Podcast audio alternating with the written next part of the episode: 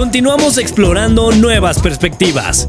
Esto es Sin Corbata. Y bienvenidos a una transmisión especial del programa Sin Corbata. Yo soy Alejandro Ventura y hoy tengo el honor de que me acompañe Ishel Almaral Jiménez, Enrique Vázquez y Daniela Vargas. Vamos a platicar hoy sobre el tema de un artículo titulado Hacktivismo Anonymous, que es un artículo que podemos encontrar en la revista Anahuac Global Review en la edición número 15. Eh, tenemos a Enrique Vázquez, director de la revista, y Shell nos va a platicar, porque es la autora de este artículo, sobre el tema de la amenaza silenciosa que encontramos en estos grupos, no sé si llamarlo ciberterrorismo o cómo tú podrías definir este tipo de encuentros en la red y también cuestionar el orden social desde lo digital. Y bueno, también preguntarte por qué escribir sobre este tema y por qué consideras que es algo relevante, Michelle. Ok, bueno, muchas gracias. Este, refiriéndonos a si es como ciberterrorismo o cómo se podría definir, realmente es muy subjetivo. O sea, muchas veces las personas exageran ese asunto entonces, yo creo que el término más correcto podría ser ciberdelincuencia, porque al final estos grupos lo que hacen es que entran a redes que son privadas y obtienen información que en ciertos casos puede ser confidencial, como lo que ocurrió con Sedena o que ha ocurrido con gobiernos, por ejemplo, de Estados Unidos, que se han tratado de meter a, este, al Pentágono, cuestiones así de la CIA o del FBI. Entonces, pues yo creo que podrías ir más por ese aspecto este, refiriéndonos a la amenaza silenciosa. ¿Por qué mencionarlo así? Porque realmente, bueno, absolutamente, bueno, yo creo que realmente casi todas las personas tenemos algún aparato electrónico en casa, sobre todo los teléfonos inteligentes que ahorita están de moda. Entonces, y que ya más allá de una herramienta se volvió casi una necesidad. Correcto. Entonces, en ese aspecto casi como toda nuestra información, todas nuestras cuestiones personales están en estos aparatos. Entonces, cuando una persona que no eres tú entra a esta información, realmente pueden hacer lo que quieran. O sea, en Google Maps, pues tienen todas tus ubicaciones, hacia dónde te diriges, este, tus contactos, quiénes son tus personas de confianza, entre muchas otras cosas.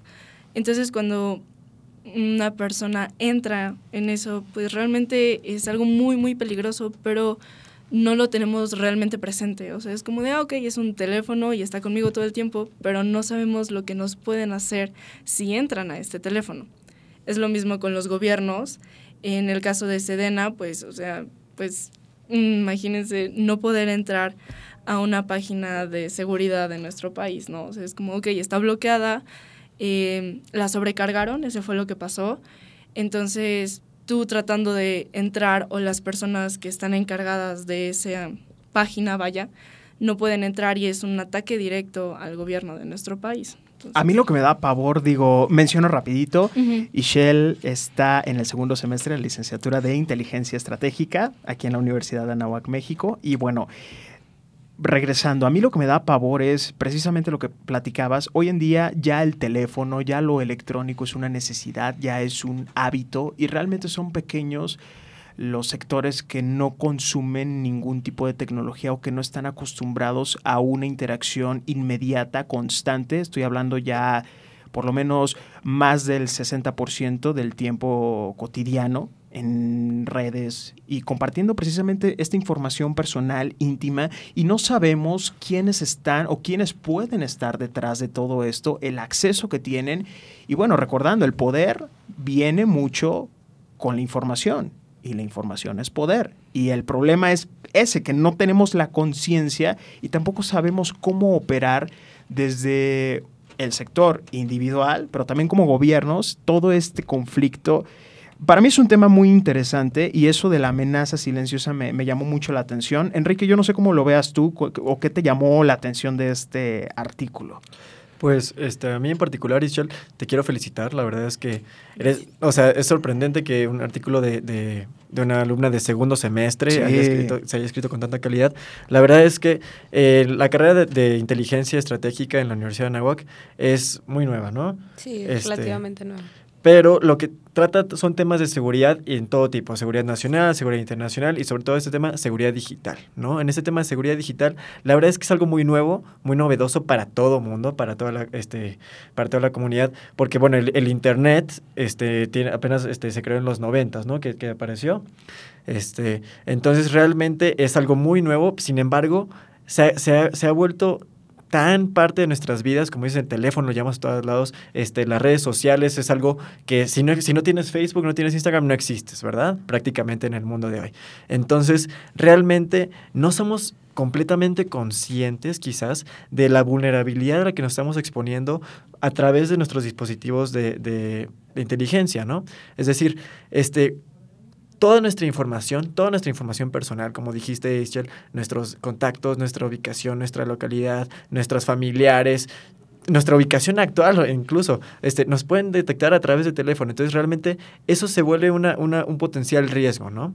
Entonces, también tenemos que estar muy conscientes siempre de, de la amenaza que puede significar, pero también por otro lado, este, toda la, potencialidad para, para, hacer cosas este, maravillosas que hemos hecho gracias a la tecnología. Este, aquí no sé si, si, si Dani Vargas, que es la editora de, inteligencia, también estudiante de, qué semestre? De quinto semestre. De quinto semestre, este, ¿nos puede decir algo más este, profundo? Pues no sé, o sea, la verdad es que todo lo que están diciendo es muy cierto. Es una bendición y una maldición todos estos aparatos electrónicos. Sinceramente, es una bendición porque pues, es muy fácil comunicarte con cualquier persona del mundo eh, en cuestiones laborales o de amistades o como lo quieran ver, es súper fácil comunicarte con alguien.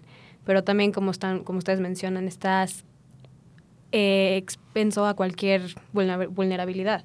O sea, tienen la ubicación en cualquier momento y te pueden localizar en el momento que ellos quieran.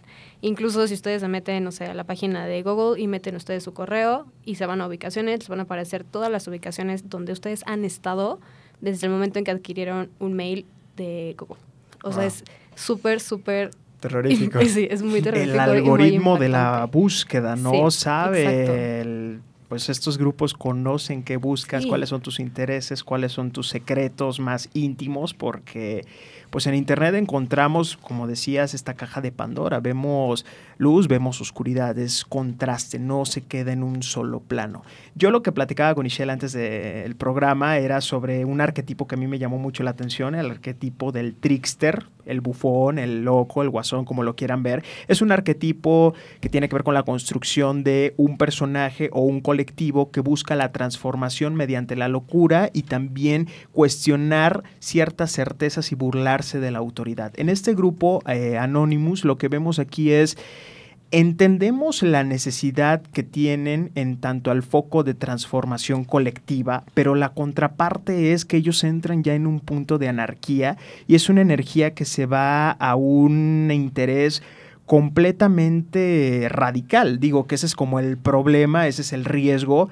No sé, Ishel, tú ¿qué podrías comentar respecto a eso? Si es algo que se tiene que tomar desde qué lente. Digo, podemos entender que existen fuerzas o poderes que van más allá de nosotros, entonces ¿a qué nos vamos? ¿Es limitar el acceso que tenemos a los aparatos? ¿Es hablar más del tema? ¿Es de plano alienarse completamente de esto? ¿Qué podemos hacer contra estos grupos o contra este arquetipo o esta fuerza que tiene que ver con, el, con la anarquía? Bueno, en este caso yo creo que el aislarse sería lo peor que podrías hacer. ¿Por qué? Este, porque realmente mm, si no conoces, no vas a saber defenderte. Es lo mismo con los gobiernos, que es mayormente a donde atacan, bueno, en este caso Anonymous. Este, si un gobierno se aísla y dice así de no, no, o sea, yo no sé nada, yo no me meto en nada, yo no quiero saber, hasta cierto punto quedas más vulnerable. ¿Por qué? Porque no sabes por dónde te pueden atacar. Entonces necesitas ese tipo de conocimiento, que es más o menos lo que le pasó en este caso al gobierno.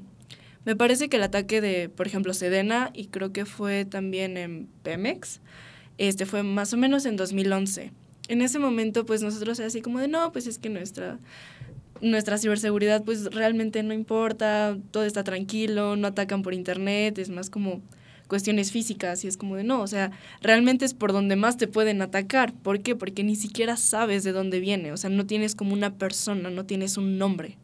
Entonces es lo que en este caso hacen estos grupos. Al ser precisamente anónimos, pueden hacer muchísimas más cosas y realmente las autoridades no saben a quién persiguen, no tienen un nombre, no tienen un rostro. Entonces muchos dicen, ah, sí, con la dirección IP de la computadora. Lo que no saben es que si quieres hackear, obviamente tienes que saber hacerlo. Necesitas como mejorar tu computadora hasta cierto punto para que la dirección IP, que es como esa huella digital de la computadora, es un número que es exclusivo de la computadora del lugar. Entonces, pues simplemente descargas una VPN o pones un bloqueo o pones la dirección IP de otra computadora de otra persona en otro país. Entonces, realmente a ti no te van a ubicar. En, en ese aspecto, si te aíslas, pues entonces ya no sabrías, porque es como de, ok, pues me aíslo, entonces desconozco. Por lo mismo, yo creo que al menos eh, creo que igual lo mencioné en el artículo, se tiene que mejorar esa ciberseguridad, al menos en nuestro país, que es lo que nos incumbe como mexicanos. Este, porque en cualquier momento, pues sí, se pueden meter a cualquier página del gobierno militar, entre otras cosas, o de personas de altos mandos del país, y pues pueden hacer realmente lo que quieran. Entonces, si no tenemos como una estrategia para prevenir esa parte, quedamos totalmente vulnerables, y no solo ante este, grupos como en, este caso Anonymous, que realmente no son letales. O sea, como tú lo mencionaste, son como burlones. Este, anarquistas, ¿no? Anarquistas, pero realmente no han activado bombas o no han creado guerras o cosas así. Eh, simplemente es como de, ok, te estoy demostrando de que no puedes contra mí y que realmente eres débil. A mí, por ejemplo, me llama mucho la atención esto que dijiste ahorita de el concepto de micropoderes, ¿no? Es decir, son, son amenazas anónimas, totalmente indetectables, que amenazan la seguridad nacional e internacional de cualquier país o de, la comunidad internacional, y que realmente, por ejemplo, este Moisés Naim lo, describe en su libro El fin del poder, este, que habla esta, estos micropoderes que son ya los enemigos ya no son claros. Es decir, este, incluso hay películas que lo tocan, el tema de, por ejemplo, la película de James Bond también creo que lo, toma, lo, toca, ¿no? Es decir, hoy en día las guerras también ya no pueden, ya no son directamente conflictos bélicos entre una nación y otra, ya no son conflictos frente a frente, sino también pueden ser por medio del mundo digital. Es decir, completamente anónimos, tú no sabes contra quién estás luchando, tú no sabes de por dónde te están atacando y realmente es una vulnerabilidad completamente este, sui generis, ¿no? es hasta el momento, este, no, realmente no soy, no soy experto, pero no, no sé qué tanto se ha estudiado, pero sin, sin, duda es un tema todavía muy novedoso, ¿no? Entonces, realmente, aunque se, aunque se hayan desarrollado algunas medidas de seguridad, pues siempre hay formas nuevas de atacar, ¿no? Entonces, estas amenazas por parte de los micropoderes, que son anónimos, que son incluso un, un solo individuo es capaz de, de, de, este, estabilizar el sistema y crear caos, anarquía en la sociedad, en la propia seguridad, realmente se vuelven muy, muy este, importantes, muy pertinentes y, que de alguna manera amenazan la seguridad y el estatus social. Este, Dani, no sé qué nos puedes decir más al respecto sobre eso. No, pues creo que ya mencionaron todo. este, pero sí es un tema muy novedoso aquí, principalmente en México. Creo que se necesita mejorar muchísimo y poner un poco más de barreras, porque como mencionas, Enrique, hay muchísimas lagunas. Correcto. Entonces es muy peligroso todas esas lagunas y más por la información que el gobierno maneja. Entonces un mal uso de esa información puede significar una gran pérdida. Para y Lo, lo, podemos ver, digo, yo igual cuando leí el, el artículo, digo, este es un nivel ya, estamos hablando de seguridad en tanto a naciones, en colectivos ya masivos. Yo lo, también se puede abordar en las nuevas generaciones. Yo lo que he visto, por ejemplo, la idea del el anonimato por ejemplo, las niñas eh, chiquitas de 11, 12, 13 años que ya tienen teléfonos celulares. en el los bebés desde los dos años ya tienen En el ¿eh? tema psicológico, yo lo que he visto, cómo operan, digamos, digo, está la, la, idea de que la secundaria, la primaria son, son etapas críticas y bueno, se da mucho todo este tema de, lo mencionaba Enrique, atacar al y el enemigo puede ser una construcción que puede ser un compañero de clase. En el caso de las niñas, yo lo que he estado viendo en el tema psicológico, cómo operan o cómo atacan en tanto el bully digital, crean cuentas anónimas y generan todo este tipo de suben fotografías de sus compañeras, empiezan a tirar rumores y cuál es, puedes decir que es algo infantil, pero repercusiones, las niñas, los niños cada vez más jóvenes tienen, uno, más ansiedad y también tendencias al suicidio.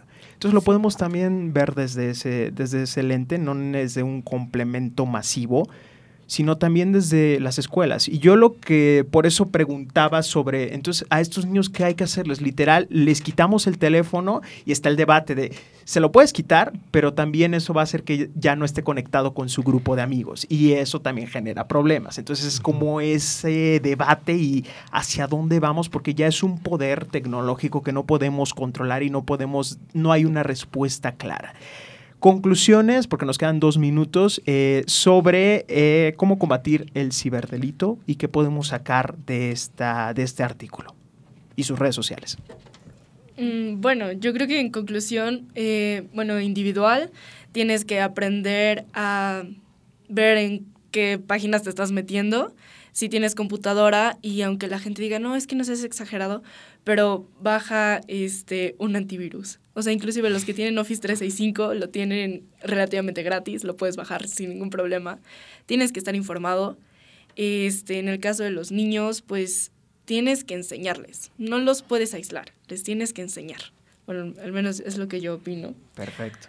Este, y pues en sí yo creo que, y a nivel pues nacional respecto a los ataques que hemos tenido de Anonymous y otras muchos grupos de ese tipo, este, yo creo que deberíamos de empezar a tener una estrategia y pensar que no porque seamos un país pacífico frente a otros quiere decir que no nos pueden atacar en otros aspectos, ¿no? Entonces, al menos yo creo que eso podría ser. ¿Cuáles son tus redes, Ishel? Ah, ok. Este, bueno, en Instagram estoy como ishel.algi. Uh Ishel es I-X-C-H-E-L, ¿verdad? Sí, correcto. Eh, Dani, ¿tú qué nos puedes decir? Conclusión y redes sociales. Pues bueno, a forma de conclusión, yo creo que es eh, principalmente la prevención. Sí. Es necesario prevenir antes de que ocurran ciertas cosas, ¿no? Pero para hacer eso necesitas saber. Si no sabes y estás eh, aislado de todo este tipo de conocimientos, pues es más fácil que seas vulnerado. Y en cuestión de los niños, igual, no los puedes aislar y mucho menos porque estamos en una época donde eh, las redes sociales lo es todo para muchísimas personas. Para muchas es un medio de trabajo, entonces aún así se necesita como tener ciertas precauciones y como darte cuenta cuando una cuenta es falsa o cuando es verídica, ¿no? Principalmente eso. Y en cuestión nacional, pues poner más Em, obstáculos para poder eh, como, em, contener la información que es necesaria para el gobierno y eh, sobre todo pues nuevas estrategias, porque si una no está funcionando necesitan armar otra nueva. ¿Cuáles son tus redes, Dani? Mis redes sociales, estoy en Instagram como DNY Vargas y también en Twitter. Perfecto. Enrique, redes y conclusión rapidito porque ya nos van a cortar. Sí, este, bueno, pues no, yo nada más quiero agradecerles a los dos, Ishel, este, Dani, por venir aquí. La verdad fue un placer. Este, yo te felicito personalmente. Este, ahora sí que como director de la revista Anáhuac Law Review, te quiero felicitar que un estudiante de segundo semestre de inteligencia estratégica haya escrito un artículo de tanta calidad y que hayas venido aquí al programa de radio, te lo agradecemos muchísimo. Igual a ti también, Dani, este, la editora. Este, les agradecemos mucho estar aquí. Y bueno, yo los invito a que lean la revista, este, que sigan leyendo la revista y que lean este maravilloso artículo que se llama Hacktivismo Anonymous por Ischel y que nos sigan en redes sociales, ¿no? También en Instagram tenemos la cuenta de Instagram de la revista que es Global Review-A. Eh, muchísimas gracias. Pues vamos a un corte. Estás en una transmisión especial de Sin Corbata. Regresamos desde Radio Nahuac 1670 AM. Eleva tus sentidos. No te vayas. Pronto regresamos con Sin Corbata. En un momento regresamos.